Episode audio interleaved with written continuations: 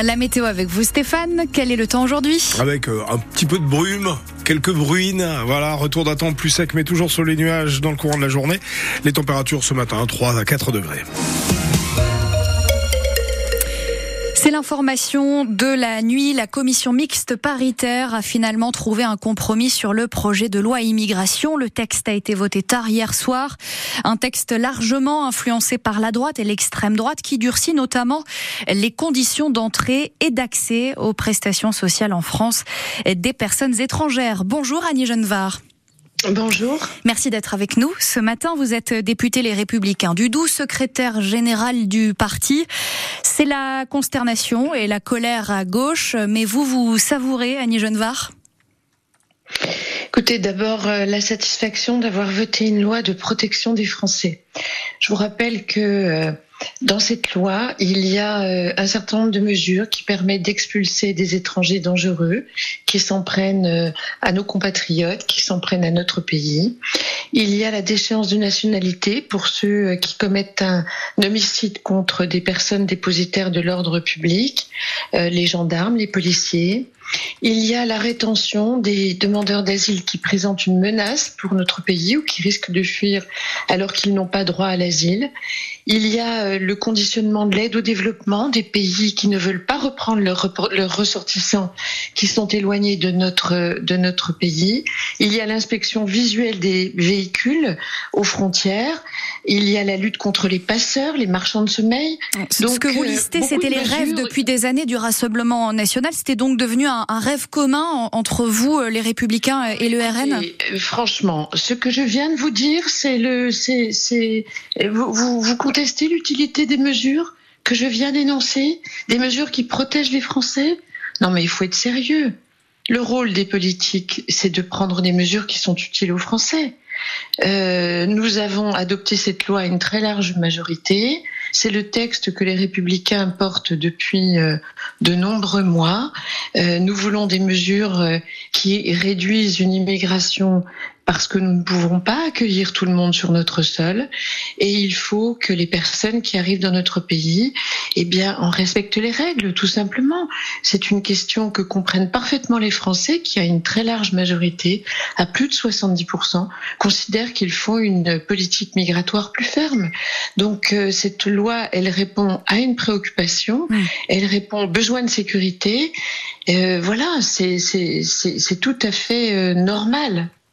Texte, je le précise, voté avec 349 euh, voix pour, dans la vôtre Annie Genevard et 186 euh, contre. Merci beaucoup d'être euh, passé sur France Bleu Belfort Montbéliard. Je rappelle que vous êtes député du Doubs, les Républicains, mais également secrétaire général du parti. Bonne journée. Merci. Et le président Emmanuel Macron, je le précise, sera l'invité de l'émission C'est à vous sur France 5 ce soir. Le président euh, qui veut saisir lui-même le Conseil constitutionnel pour retirer certaines concessions à la droite. Dans le reste de l'actualité, ces quatre jeunes entendus hier pour avoir participé à des violences urbaines à Audincourt. Oui, ces jeunes âgés de 18 à 20 ans étaient jugés devant le tribunal correctionnel de Montbéliard pour avoir participé aux émeutes urbaines du début de l'été après la mort du jeune Naël à Nanterre.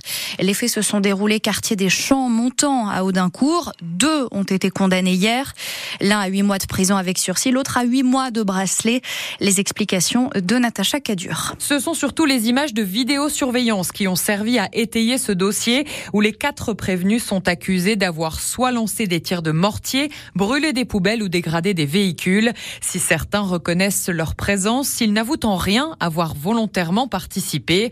Deux d'entre eux choisissent même de garder le silence au grand agacement du tribunal. L'avocat de ces deux-là attaquera le manque de preuves formelles et irréfutables contre ses clients. L'un est accusé de filmer, on n'a pas le film. Il s'est exprimé en garde à vue, mais sans être accompagné d'un conseil. Autant de failles que les avocats exploitent. Le procureur lui-même demande la relaxe pour celui qui a pu être confondu avec un autre. Pour le quatrième et le seul qui reconnaît les faits, c'est son interpellation par le RAID qui pose question alors qu'il n'a pas de casier. Le tribunal voulait un exemple, mais le droit n'a pas pu en faire un. Et quatre policiers se sont constitués partie civile ainsi que la ville d'Audincourt. Enfin, direction Vesoul, où le procès en appel du Chilien Nicolas Zepeda touche à sa fin, délibéré attendu demain.